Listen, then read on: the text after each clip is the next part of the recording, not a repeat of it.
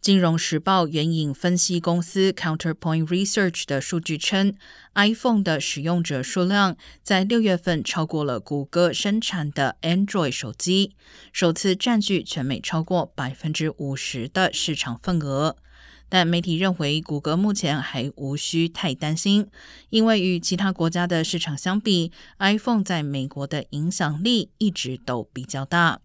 自二零一零年起，Android 系统问世两年之后，一直占据更大的市场份额。